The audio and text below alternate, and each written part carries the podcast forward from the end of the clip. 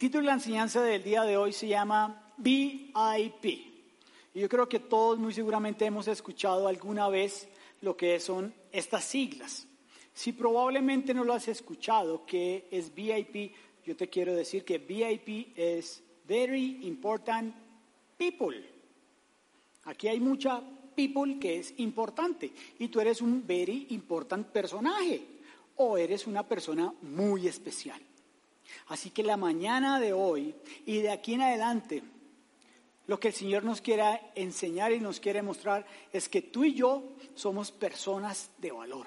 Somos en personas importantes, que tenemos un lugar importante dentro de su casa, que tenemos un lugar importante dentro de su familia, que tú no eres cualquier cosa, que no eres un accidente de la tierra, que no eres un accidente de tus padres, que no eres un accidente que sucedió porque sí, eres una persona importante. ¿Tú consideras que eres alguien importante? Yo soy alguien importante. Todos conocen aquí cuál es mi estatura. De entre el 1,63 centímetros de estatura, soy importante. Muy importante. Pinchado, elegante, bonito, agradable, simpático. Si ustedes no me ven así, no importa, el Señor me ve así. Entonces soy very important person. Gracias, gracias. Muy bien. Esta historia que vamos a compartir el día de hoy es una historia que desde la primera vez que yo me encontré en la escritura con ella, me cautivó, me llamó mucho la atención, me pareció increíble, me pareció fantástica porque la vida de este personaje pareciera que fuera sacada de una novela, porque nos vamos a dar cuenta las diferentes situaciones por las cuales él se enfrentó a medida que iba pasando su vida.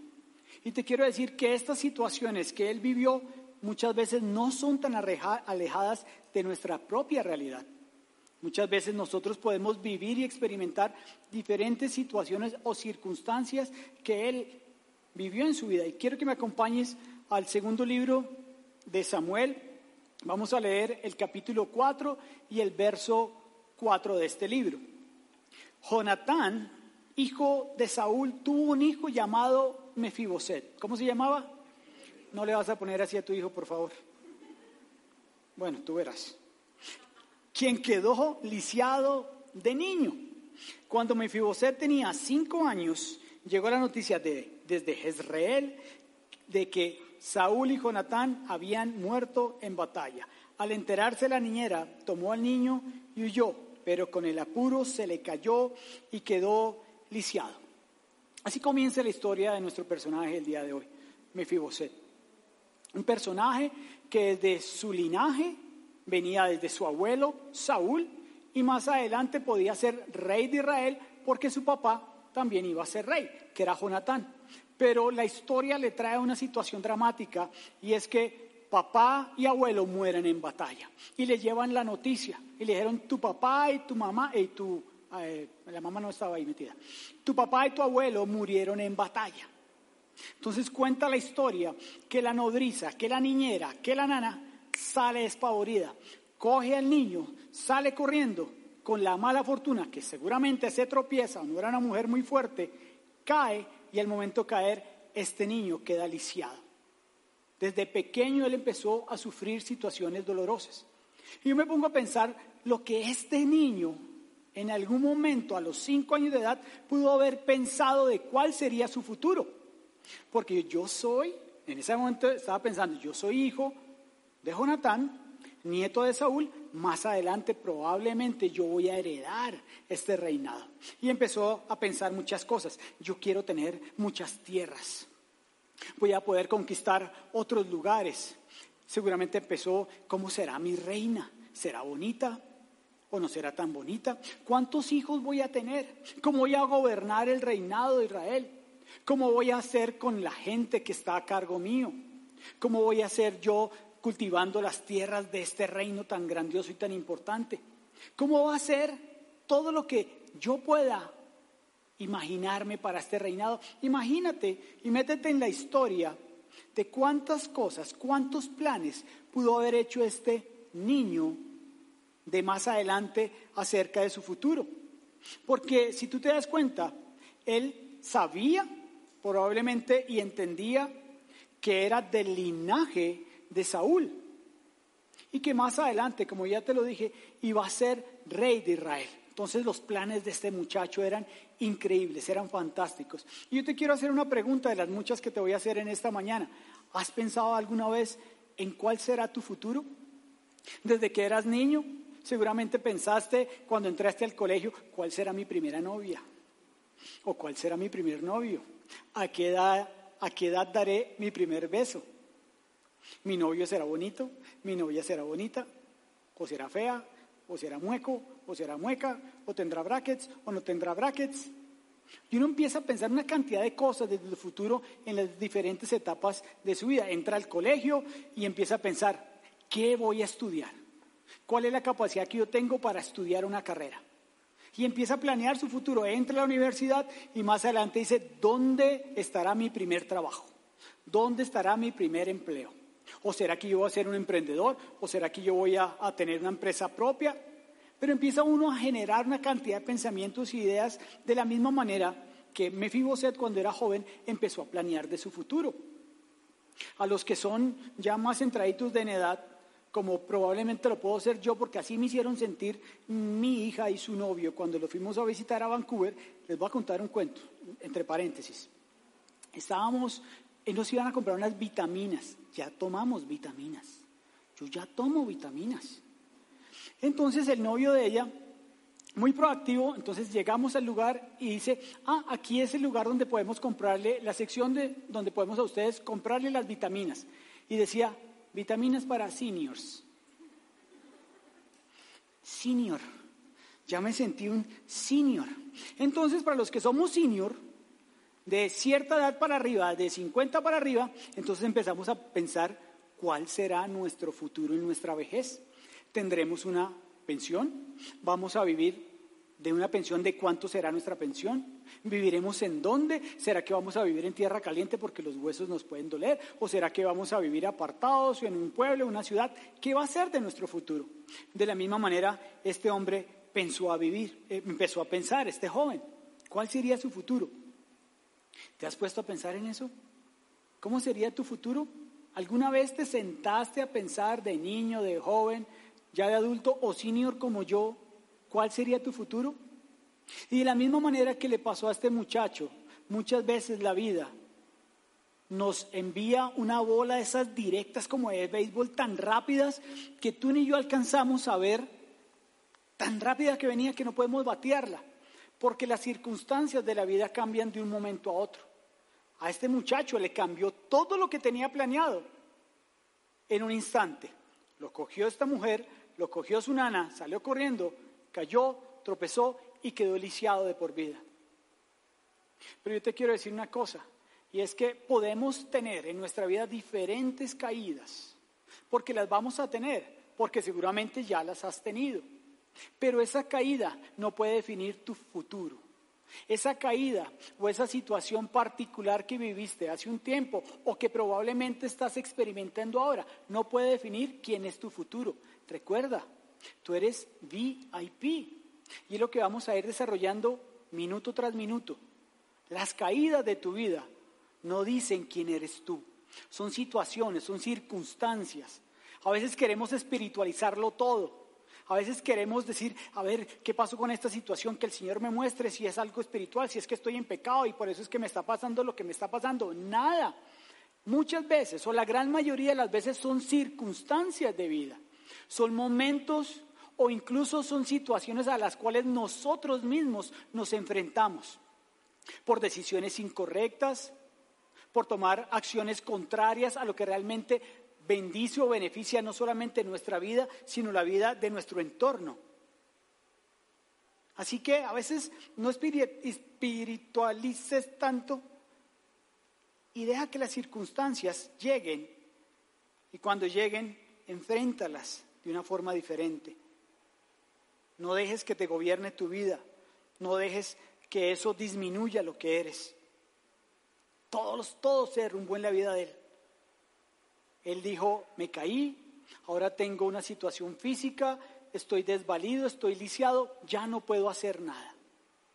Muchas veces sabes que lo peor de las situaciones físicas que podamos llegar a tener, cualquiera de nosotros en la vida, pueden ser problemas en el alma, pueden ser situaciones de nuestra mente, pueden ser situaciones que no hemos dejado atrás y que no solamente estamos lisiados por un defecto físico, sino que estamos lisiados en nuestra manera de pensar, en nuestra actitud, en la forma en que nosotros enfrentamos la vida, porque cometimos un error, porque nos caímos, sí, porque probablemente tomamos una decisión incorrecta con nuestra empresa, con nuestro trabajo, con nuestro matrimonio, con nuestra salud, con nuestras relaciones, y caímos, pero eso no quiere decir que no nos podamos volver a levantar.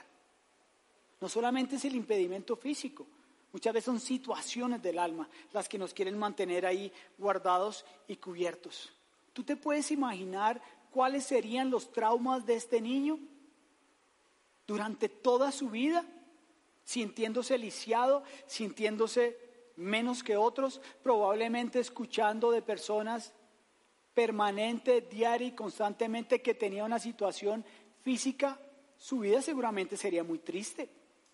Yo no sirvo para nada, yo no voy a poder levantarme, yo no voy a poder lograr mis metas, mis objetivos, yo caí y de esta no me voy a levantar. ¿Has pensado alguna vez eso de tu vida? Me equivoqué con esto, la embarré con esto, me hice o le hice daño a alguien, de esta no voy a salir nunca. Jamás me voy a salir de esta, no me voy a poder levantar. Yo no soy nada ni nadie. No tengo esa fuerza, no tengo ese carácter, no tengo esa autoridad. ¿Te has puesto a pensar? No sé cuál sea tu circunstancia actual. Si has pasado o en este momento estás pasando o viviendo por una situación específica y puntual de tu vida a la cual tú dices, definitivamente yo no puedo lograrla. Yo no me siento capaz de levantarme de esta embarrada que hice. Yo no siento capaz de levantarme de esta situación en la cual estoy viviendo. Imagínate la cantidad de preguntas que se pudo haber hecho este hombre. De la misma manera que tú y yo nos hemos hecho ese tipo de preguntas. ¿Por qué me pasó a mí? ¿Por qué no le pasó a Leo? Si yo oro, ayuno, diezmo, ofrendo, hago el devocional, vengo domingo tras domingo, y este otro que es una caspa que no hace nada y no le pasa nada, y yo sí me caí y no me puedo levantar. Pobre de mí. ¿Ahora qué va a hacer de mi vida? Huérfano además. No tengo ni idea dónde está mi mamá. ¿Qué va a hacer de mi vida? ¿Te has puesto a pensar eso alguna vez? Seguramente Mefiboset dijo, ¿por qué te ensañaste conmigo, Dios? ¿Por qué la agarraste conmigo? Habiendo tantos, habían primos, cuñados, sobrinos, amigos, conocidos, ¿por qué no la cogiste con uno de ellos? ¿Por qué te ensañaste conmigo? Posiblemente, de la misma manera que me ha pasado a mí, te ha pasado a ti.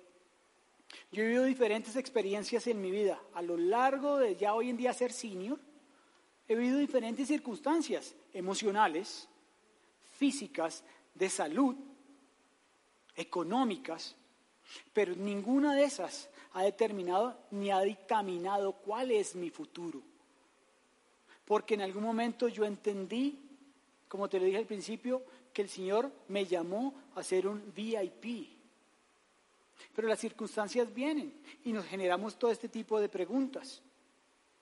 Pero quiero continuar con la historia porque cada vez se pone más interesante. Acompáñame al mismo libro, Segunda de Samuel, pero vamos a leer del capítulo 9, los versos 3 al 8. Enseguida el rey le preguntó, ¿hay alguien de la familia de Saúl que todavía viva. De ser así, quisiera mostrarle la bondad de Dios. Siba le contestó, sí, uno de los hijos de Jonatán sigue con vida. Está lisiado de ambos pies. ¿Dónde está? preguntó el rey. En lo de Bar, le contestó Siba, en la casa de Maquir, hijo de Amiel. Entonces David mandó a buscarlo y lo sacó de la casa de Maquir. Su nombre era Mefiboset, era hijo de Jonatán y nieto de Saúl. Dos veces. En estos versos volvemos a saber que él era el hijo de Jonatán, el nieto de Saúl. Él tenía una identidad, él tenía un privilegio.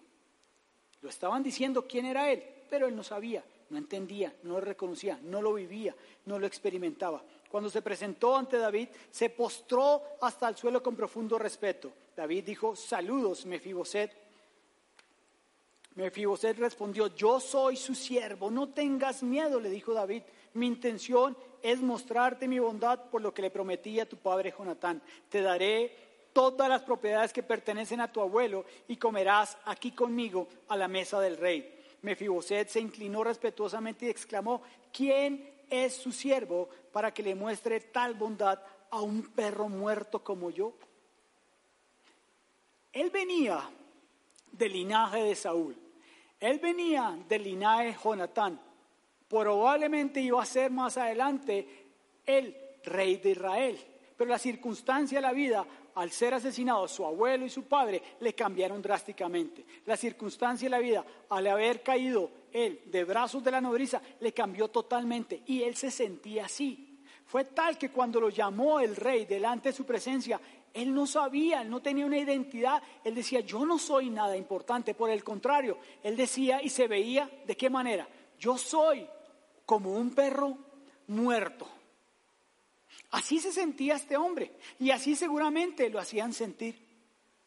Y vemos cosas muy interesantes en estos pasajes del versículo 3 al 8, cuando él tiene la conversación con David. Y es, él ya había entendido, soy huérfano, yo no tengo nada que hacer, perdí a mi papá, perdí a mi abuelo, ahora no tengo nada, no tengo identidad. Y llega David y le pregunta a Siba y le dice, ¿quién queda de la casa de Saúl?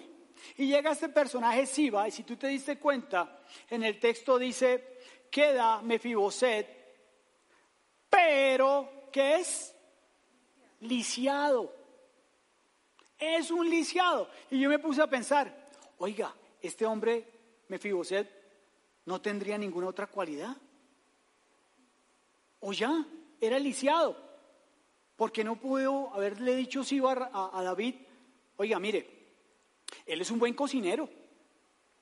O posiblemente es un buen contador de chistes.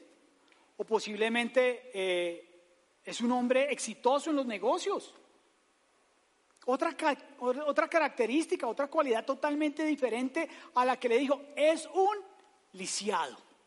El hombre cogió y le puso una etiqueta, le puso un rótulo, se lo colgó en el cuello y le dijo, él es un lisiado. Imagínense cuántos años pasaron, no sé, seguramente este ya era un joven, probablemente ya más adulto, durante toda la vida escuchando de un personaje como Siva, diciéndole, oiga, lisiado, mire, oiga, lisiado, es que usted no hace eso bien, oiga, lisiado, es que usted no sirve para nada, oiga, lisiado, si ves que usted la vida no, le no lo ha tratado bien, oiga, lisiado, es que usted es un bueno para nada. Este hombre, su identidad estaba por debajo. Su autoestima estaba por el suelo. Por eso cuando se presenta delante del rey dice, yo soy como un perro muerto.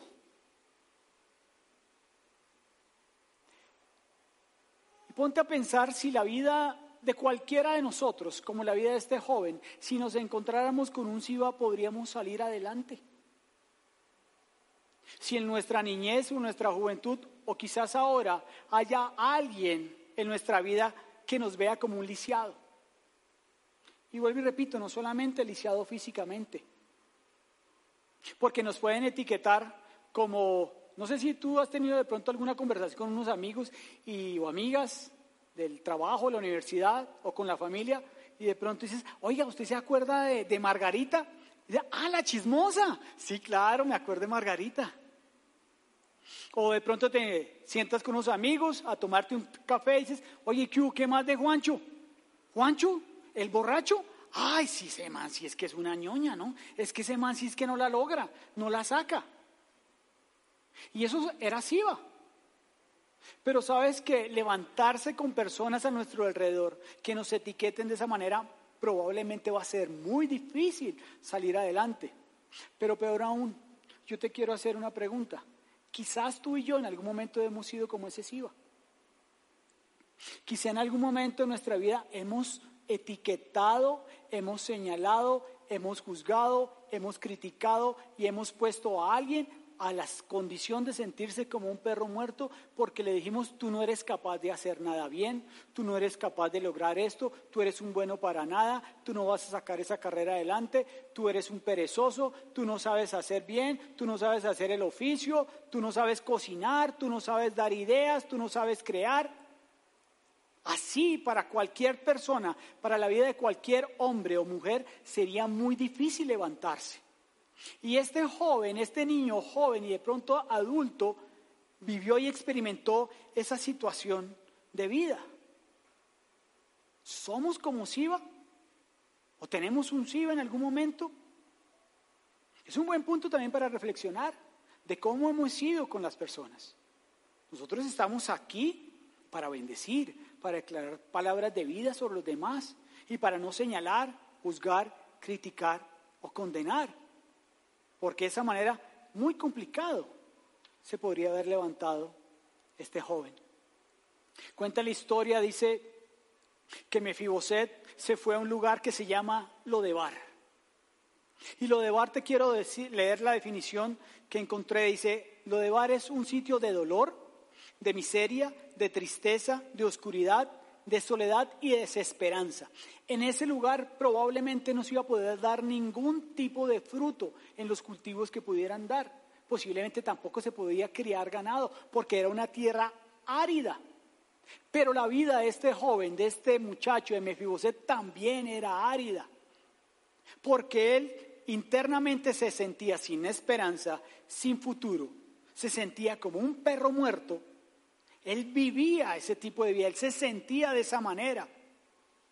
Era un lugar destinado para los marginados, para aquellas personas que se consideraban que nunca iban a tener un futuro, porque habían tenido una caída, porque habían tenido una circunstancia. Y probablemente este muchacho pudieron haber surgido dos, dos situaciones. O a él lo llevaron de niño a ese lugar, o él más adelante tomó la decisión de irse a lo de bar, porque como se sentía de esa manera, dijo, por favor, no podía caminar, pero probablemente dijo, ¿sabe qué? Llévenme a ese lugar, porque yo soy un marginado, porque soy un lisiado, porque soy un bueno para nada, porque soy un borracho, porque soy un adúltero, porque soy un mentiroso, porque soy un chismoso, porque soy lo que sea. Métete dentro de la historia. Y él dijo, yo no sirvo para nada, soy como un perro muerto, aunque venía del linaje de Saúl y de Jonatán. Y tomó la decisión de irse a lo de Bar.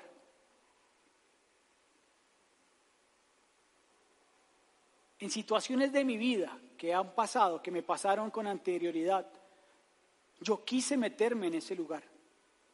Ese refugio porque me sentía que mi alma estaba tan dañada, que mi pensamiento estaba tan podrido y que había experimentado y tomado decisiones tan contrarias que lo único que merecía era estar en un lugar donde era miseria, dolor, tristeza, porque así estaba mi vida, totalmente árida, porque yo sentía que no iba a poder dar y entregar fruto a mi vida, y mucho menos a los que estaban alrededor. Por eso este joven dijo, nada, yo me voy, soy un marginado, soy un desvalido, soy como un perro muerto, no tengo futuro. Etimológicamente, la descripción de lo de bar quiere decir lo, no y de bar, palabra, no palabra. Era tan teso este lugar que las personas que llegaban a este sitio marginadas pensaban que ahí ni siquiera llegaba la palabra de Dios. Eran tan excluidos y se sentían tan poca cosa que decían, ni siquiera en ese rincón de miseria, dolor y tristeza llega la palabra de Dios. Y si nos damos cuenta también dentro de la historia, este joven se refugia, se esconde, se aparta, se aísla. Porque posiblemente, como ellos sabían, si llegaba otro rey, iba a, matar toda su descendencia. Y el rey lo manda a llamar. ¿Ustedes se imaginan el susto de ese man? Cuando el rey lo manda a llamar, dijo, si el rey se enteró que hay vivo alguien de la descendencia de Saúl, pues va a querer qué? Matarme. Pregunta, ¿hay alguien en la casa de Saúl? Dicen, sí, está Mefiboset, mándelo a llamar. Haga de cuenta que usted coge y lo llaman o le escriben un correo electrónico a su jefe. Y usted ve el correo electrónico a las 8 de la noche y le dice, Pedro, quiero que mañana verme contigo en la reunión a las 8 de la mañana en mi oficina. ¿Tú qué inmediatamente piensas? Ay, qué alegría, qué dicha, el jefe me va a subir el sueldo. el jefe me va a subir de puesto, el jefe me va a bendecir. O como cuando mi esposa me escribe al WhatsApp, mi vida necesitamos hablar, yo, ay, la embarré y ahora aquí, carreta. O sea, uno normalmente no piensa en cosas buenas, sino en todo lo contrario, porque esa es nuestra naturaleza, porque nosotros estamos llenos de complejos. Así vivía este joven. Cuando el rey lo manda a llamar, el hombre dijo, aquí no me va a dar ninguna noticia buena. Aquí seguramente me va a qué? A pelar. Me va a matar. Él no esperaba nada bueno de su vida. Él no esperaba absolutamente nada que hacer. Por eso él cogió y se escondió un tiempo. Y no quería saber nada. Porque se sentía como un perro muerto. Y yo te quiero hacer otra pregunta en la mañana de hoy. ¿En algún momento de tu vida has tomado la decisión de esconderte de Dios? de apartarte de Dios por circunstancias que no esperabas que llegaran a tu vida, pero se presentaron y que tú te sentiste como un desvalido, como alguien que no era apto y que no era digno de estar delante de la presencia del rey, la situación que haya sido, cualquiera que haya sido. Recuerda, Mefiboset venía del linaje real, nieto de Saúl, hijo de Jonatán. Él sabía que había algo por dentro de él, pero no lo quería reconocer. Él se veía no como ese linaje, sino como un perro muerto. Y llega y se presenta delante del rey en una postura que uno creería, ay, tan humilde, Mefiboset, nada. Él se presentó y dijo, aquí soy un perro muerto, porque él se consideraba de esa manera. Y lo más hermoso de esta historia empieza a suceder a partir del siguiente versículo. Y es el corazón de Dios mismo, es la naturaleza de Dios mismo, es la bondad de Dios mismo hacia tu vida, hacia mi vida y reflejada hacia la vida de Mefiboset por medio de David. Y quiero que me acompañes a 2 Samuel capítulo 9 versículo 5. Y este es el corazón de la enseñanza. Esto es lo que yo quiero en esta mañana de parte de Dios para tu vida, que te lleves, que entiendas, que comprendas, que atesores, que guardes, que cultives, que riegues, que vivas. Le dice David, entonces David ordenó que fueran por él y lo llevaron de la casa de Maquir a su presencia. David aquí es figura de Jesús. Mefiboset somos tú y yo. Y lo hermoso y lo maravilloso del Evangelio. Y es acerca de Dios siempre revelándose a nosotros, a los hombres. Es el Evangelio de Dios siempre acercándose a nosotros. Por eso David, que es figura de Jesús, manda llamar a Mefiboset a su presencia. No es que nosotros queramos acercarnos a Él. Siempre se ha tratado y siempre se tratará de Jesús llegando a nuestra vida, acercándose a nuestra vida, mostrando bondad, misericordia, gracia, favor. Esto es lo maravilloso, que aún en medio de que sabía que este muchacho, este joven podía llegar a convertirse en su enemigo, lo invita a ser parte de su familia, lo invita a sentarse en su misa, lo invita a ser parte de su corte, lo invita a habitar en su casa. Le dice, ya no perteneces allá, ahora vienes acá porque yo quiero tener una relación contigo. Yo quiero acercarme a tu corazón, independiente de las diferentes circunstancias que hayas vivido, experimentado, de la cantidad de errores que hayas cometido hasta el día de hoy, de la cantidad de caídas que hayas vivido, de la cantidad de pecados que hayas cometido. Yo quiero tener una relación contigo. Tú eres VIP para mí, le dijo David. No eres un lisiado, no eres un perro muerto quiero, quiero que te sientes conmigo aquí, en esta mesa. Quiero que disfrutes. Y ponte a mí a, pensar qué había en esa mesa. La mesa de un rey. La mesa de un rey habían postres, quesos, carne, pollo, chicharrón creo que no había en esa época. Podía haber jugos en agua, en leche lactosada para los que son intolerantes a la lactosa, guayaba, curúa, postre de natas, merengón, brevas con arequipe, todo. música, gente bailando, gente cantando, aromas ricos, algo agradable. Imagínate ese hombre allá sentado allá en la mesa del rey. ¡Wow! ¡Wow! Dios quiere que tú y yo disfrutemos de todo eso. Dios quiere que tú y yo disfrutemos de todas esas bendiciones que Él tiene preparada para nuestra vida. Por eso Él se acerca, por eso Él nos muestra su evangelio, por eso Él nos muestra su gracia, por eso Él nos muestra su favor, a pesar de todas las embarradas que hayamos cometido antes. Él quiere que vivamos una vida diferente. Él ya no nos quiere más en lo de bar. Le dice, ven, sal de la miseria, sal de la tristeza, sal de la desolación, sal de la amargura. Cambia tu manera de pensar. Tú no eres un desvalido, tú no eres un perro muerto, tú eres alguien valioso e importante. Tú eres alguien con un futuro, tú eres alguien con una esperanza. Ven y siéntate y comparte de mi mesa. Acompáñame a primera de Pedro, capítulo 2, versículo 9. Y esto es para ti y para mí. Pero ustedes no son así. Nosotros no somos de esa manera, no somos como perros muertos, porque son un pueblo elegido, son sacerdotes del rey, una nación santa, posesión exclusiva de Dios. Por eso pueden mostrar a otros la bondad de Dios, pues Él los ha llamado a salir de la oscuridad y entrar en su luz maravillosa. Eso eres tú, eso soy yo. Somos hijos del rey. Somos llamados a compartir de ese banquete maravilloso que Él tiene preparado todos los días de nuestra vida. Te tienes que ver de esa manera.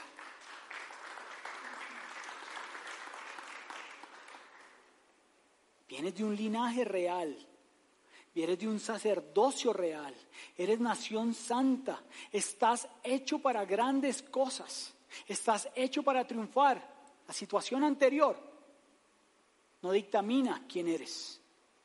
La equivocación, el pecado que hayas cometido, la embarrada, mega embarrada que hayas hecho, la decisión contraria que te llevó a pique una empresa, que te llevó a tener cualquier cantidad de situaciones, no determina cuál es tu futuro, porque es que tu futuro está en Él, está en Cristo. Tú y yo somos personas importantes.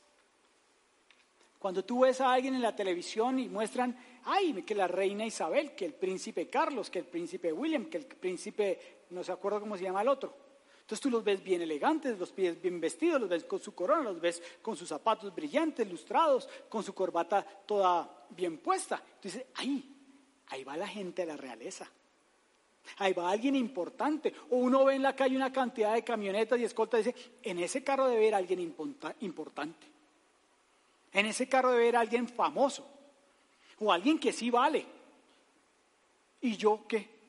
Pues nada, yo te quiero decir, las personas reconocen la realeza, que reconozcan lo que nosotros somos. Que la gente en nuestro trabajo reconozca de quiénes somos hijos. Que la gente vea cuando vayamos incluso caminando que ellos tienen un caminado diferente. Que cuando la gente vea que nosotros hablamos nos expresamos de una forma distinta. Que cuando nos reunimos somos los mismos en una reunión de familia, de amigos, que en la reunión de la iglesia. Que somos los mismos en la noche, en la mañana o acá en el auditorio, en la iglesia. Y que digan, wow, este hombre, esta mujer camina con realeza, porque es parte de la realeza. Pero ¿cómo vamos a mostrar algo que ni siquiera nosotros vivimos o experimentamos o sentimos? ¿Te has, sentado, ¿Te has sentido alguna vez como ese perro muerto que se sintió Mefiboset? ¿O realmente logras comprender y entender la capacidad que está dentro de ti? Ese poder y esa autoridad que reside en ti, que te llama que eres real sacerdote, que eres nación santa. Pero continuamos con la historia, no te la voy a leer, pero más adelante eh, David tiene que salir por un problema que había enfrentado con su hijo Absalón y tiene que salir. Tiempo después regresa y se encuentra con Mefiboset y le dice David, le hace el reclamo, oiga, Mefi, ¿qué pasa viejo? ¿Usted por qué no salió conmigo? ¿Por qué no me acompañó? ¿Por qué me dejó en la mala? ¿Por qué me dejó solito? Si todos los que hacen parte de mi mesa, si todos los que hacen parte de mi corte salieron conmigo, ¿usted por qué se quedó? Y este hombre le dio dos razones. Y la primera le dijo, es que Siba, que es casposo, que es una ñoña, me engañó. Usted tiene que leer el texto para que lo entienda. Me engañó, me hizo una mala jugada. Y adicionalmente, Rey David, es que yo soy lisiado. Usted se imagina a David, y de hecho pasó y le dice, ¿es en serio? A ver, papito, yo lo mandé a llamar de lo de bar. Usted ya no hace parte de un lugar de tristeza, de desesperanza, de desolación. Yo lo invité a ser parte de mi mesa. Yo lo, llamé a ser parte de mi familia, a que compartiera una cantidad de cosas maravillosas conmigo. ¿Cómo puede usted pensar de nuevo quererse regresar a lo de bar? Porque dice, yo soy un lisiado. Y eso muchas veces nos pasa a nosotros. Nosotros, nuestra naturaleza humana es querer regresar a nuestro lo de bar porque nos sentimos como un perro muerto, porque sentimos que somos unos fracasados, porque las circunstancias de la vida nos pueden golpear a veces y queremos volver al lugar oscuro, de tristeza, de soledad, de desesperanza. Entonces imagínate el rey David diciendo, pero hermano, usted se sentó un tiempo conmigo en la mesa, experimentó la gracia, el favor, la bondad las bendiciones de estar aquí. ¿Por qué carajo se quiere regresar allá? Y yo te hago esa pregunta, ¿por qué quieres a veces regresar allá? ¿Por qué tu mente, tu alma, tu corazón o tus decisiones que ya han sido traídas a la luz, quieres regresarte allá? ¿Por qué no te apropias de la condición que tienes como VIP? David toma una decisión y le dice, ¿se acuerdan que le había entregado todas las propiedades de, Saúl, de su abuelo, al principio? En los versos 3 al 8, quería volver todo y que adicionalmente le iba a permitir sentar a su mesa. Entonces le dice, hombre, cabezón, entonces ahora el 50% le va a pertenecer a Siba y el otro 50% a ti. Y llega este hombre y reflexiona, me Mefiboset. Yo me imagino el impacto impacto de este hombre de entender que había sido sacado de lo de bar, que había sido colocado en un lugar de privilegio, de honra, de bendición, de sentirse nuevamente alguien importante, de empezar a disfrutar, de empezar a, a vivir de todo lo que tenía ese rey preparado para él. Pero cuando David le dijo esto, o esa circunstancia, como nos puede pasar a nosotros de la vida, que por decisiones nuestras no por nadie. Deja de culpar a las personas, sino por decisiones nuestras nos vemos enfrentados a este tipo de situación. Y llega este hombre, abre sus ojos y en el versículo 9, perdón, en el versículo 30 del capítulo 19 de 2 Samuel, le dice Mefiboset, al rey David. Después de que recibe esta noticia, después de que vive esto, dice, wow, ¿cómo así un minuto? Pero si yo ya experimenté la bendición, yo ya salí de lo de bar. Y le dice, rey, él puede quedarse con todo, le respondió Mefiboset. A mí me basta con que mi señor el rey haya regresado a su palacio sano y salvo. Qué tremendo. Él dijo, no me importa nada lo que hay en la mesa del rey. No me importan las tierras, no me importa el título, no me importan los carros, no me importa el ganado, no me importan las vacas, no me importan los apartamentos, no me importa la riqueza, no me importa la fama, no me importa que me den un título más adelante de rey. ¿Sabes qué? Lo único que me importa es que tú estés aquí conmigo. Lo único que yo quiero es poder disfrutar de estar en tu presencia. Lo demás vendrá por añadidura. Entrégueselo todo. ¿Qué carajo? No me importa.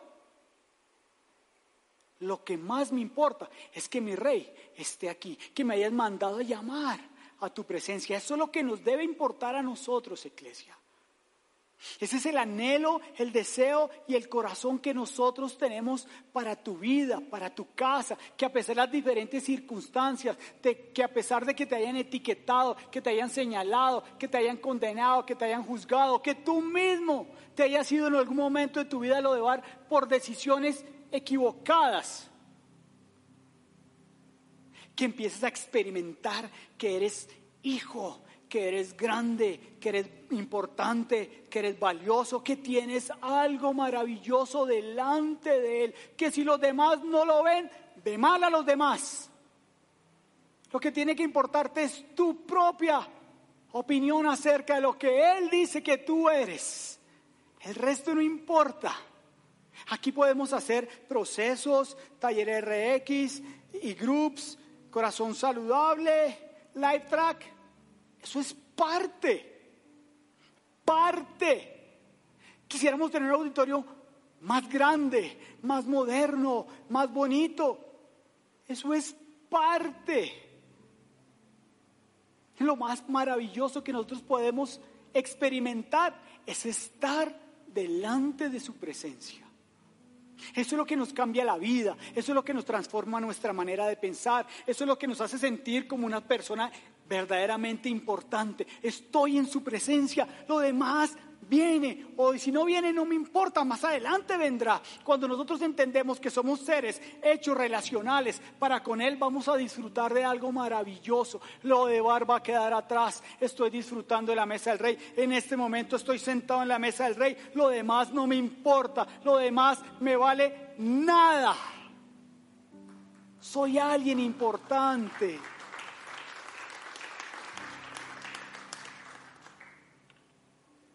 Lo mejor de la mesa no es todo lo que hay en ella, es estar en su presencia. Imagínate cómo se puede haber sentido este hombre. David tenía un principio maravilloso. Salmos 16, verso 11. El rey David decía, me mostrarás el camino de la vida me concederás la alegría de tu presencia. En otra versión dice, en tu presencia y plenitud de gozo. Y el placer de vivir contigo para siempre. Para siempre. Escúchame bien. Tú y yo tenemos el privilegio y la oportunidad de vivir en su presencia, de, de construir una relación con Él y de vivir y habitar en su presencia para siempre. No importa la circunstancia, no importa que hayas vivido o experimentado, no importa si se te presentó algún SIVA en algún momento de tu vida. Lo importante es que tú eres hijo del rey, que Él te manda llamar, que Él se acercó a tu vida, que te dijo, tú eres mi hijo amado, tú eres mi hija amada ti tengo complacencia, quiero entregarte todo. Pero sabes qué, hijo mío, quiero pasar un tiempo contigo, quiero construir una relación contigo, quiero consentirte, quiero bendecirte, quiero decirte permanentemente lo maravilloso y especial que tú eres para mí. Eres una persona importante, ni nada ni nadie te puede separar del amor que es en Cristo Jesús. No hay nadie, no hay circunstancia, no hay situación que te vaya a desdibujar la grandeza de ser hijo, hija de Dios Nada, nada te lo puede quitar. Por eso David decía, en tu presencia hay plenitud de gozo, Señor. ¿Cuál es tu lo de bar? ¿O cuál era tu lo de bar? ¿Cómo te has sentido hasta este momento? ¿Apartado? ¿Te has escondido? A pesar de que sabes que eres hijo de Dios, has vuelto y has querido regresar a esa situación de lo de bar. En ocasiones te puede llegar a sentir que no eres digno de estar en la presencia de Dios. ¿En serio? ¿En serio? ¿En serio? No hay nada ni nadie que nos pueda apartar de su perfecto amor, ni la mega embarrada que hayas cometido. Nada te puede apartar. No te escondas como hizo Mefiboset. No te aísles, no te apartes. Vive y disfruta como lo que eres. Quiero terminar con este versículo. Primera de Juan, capítulo 3, versículo 1, la parte A del verso. Miren con cuánto amor nos ama nuestro Padre, que nos llama sus hijos. Y eso es lo que nosotros somos. Te quiero invitar a que te coloques sobre tus pies.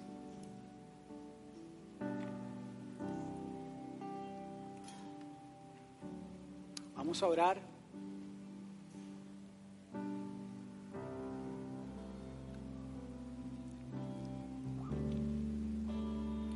Vamos a darle gracias a Dios porque aunque posiblemente llevamos mucho tiempo conociendo acerca de Él, de su Evangelio, porque en algunas ocasiones posiblemente hemos experimentado de su gracia, de su favor, de su bondad, de su misericordia, también nos hemos vuelto a sentir culpables y nos hemos incluso autocondenado y nos hemos sentido poca cosa y nos hemos sentido indignos y sentimos que no somos parte y que no somos merecedores de sentarnos en su mesa, de estar en su presencia.